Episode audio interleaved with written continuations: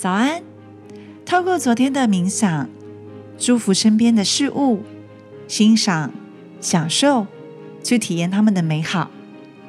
你现在的感受跟体验是什么呢？而今天第四十四个练习，让爱充实你的生活。顾名思义，我们要让爱在我们的生活当中无所不在，持续停留。作者提到一个女主，她叫格瑞斯。她是一个聪明、深思熟虑的女人，像很多人一样，全心全意的奉献到职场。她的事业相当成功，但在不必工作的时间，她总是感到孤独和孤立。于是，她投入越多的时间在工作，来减少容忍自己没有社交生活的寂寞。当我在看到这个女主的时候，其实自己也有一些这样的感受的。过去的我，用工作来麻痹自己，来掩盖自己的孤独感，也来说服自己，我一个人，我专心工作，我有很多事要忙。但其实，爱它不一定要只是伴侣关系，而是可以让这样子的流动，这样爱的能量。存在在我的生活当中。如果我们承诺运用同等于事业上的专注跟奉献，来发展我们爱人跟被爱的能力，那么你应该就明白啊，原来就是这样子而已。如果我们用这样子的心力在体验被爱跟爱人，那么一定也可以得到有所成就。爱呢，它是一种不依赖外在环境的存在状态。不管我们身边发生什么事情，其实爱都是由我们自己内心所产生的东西的。如果我们的骑士始终不来，我们可能陷入忧郁，认为我们人生缺少了爱。但是其实，我们生命当中唯一缺少的事物，是自己没有给予的。我们可以拿掉对爱情的框架。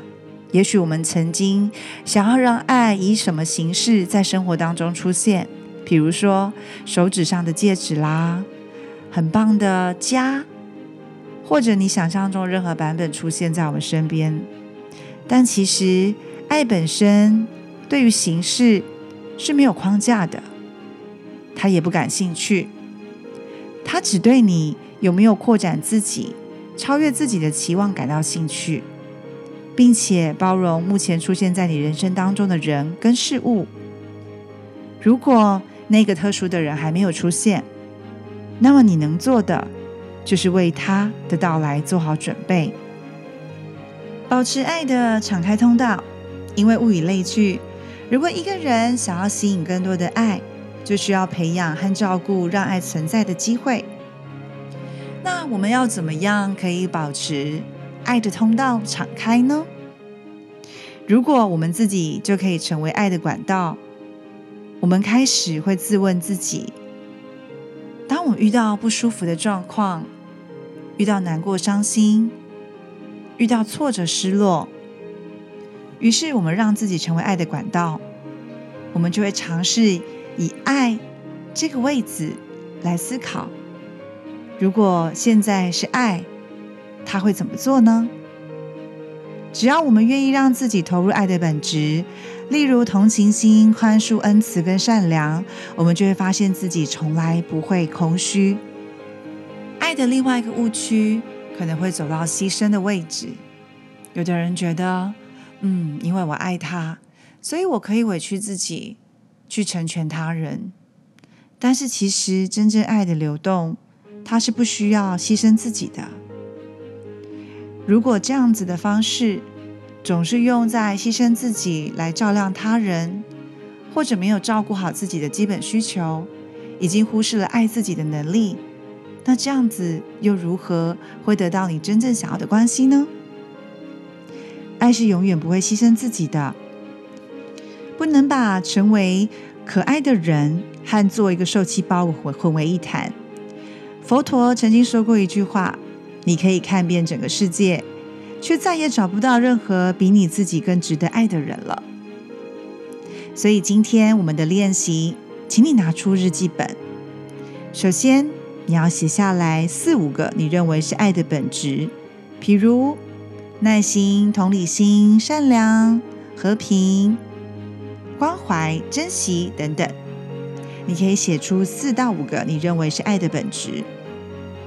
接下来，你要写出三个在生活当中会激怒你的情况，比如说，我可能觉得我都没有升官加薪，我老是被派很多的任务，我没有一个贴心的朋友，等等。写下来三个你觉得在生活当中会激怒你的状况。接下来，我们要写下直接与这些情况相关的人名。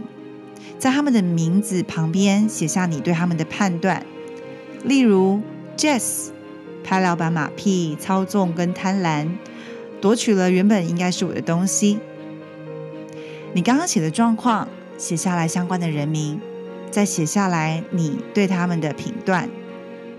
最后，我们要写下这个问题的答案。现在爱。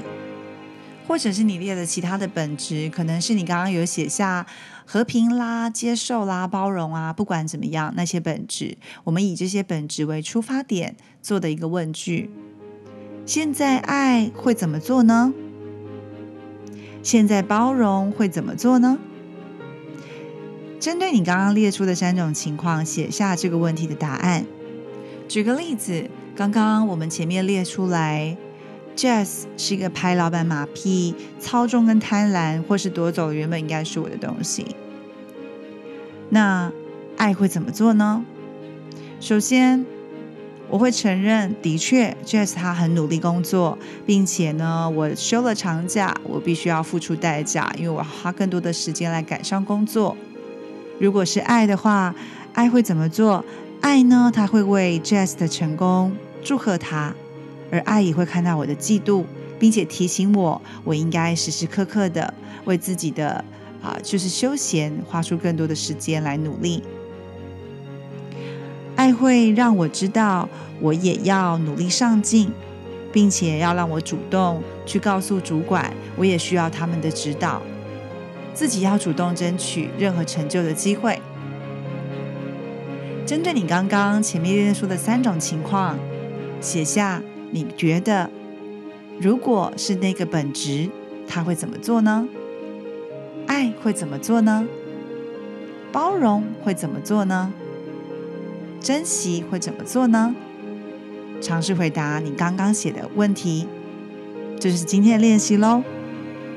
而在这一天，每当你感觉到自己愤怒不安的时候，就问自己这个问题：现在爱他会怎么做呢？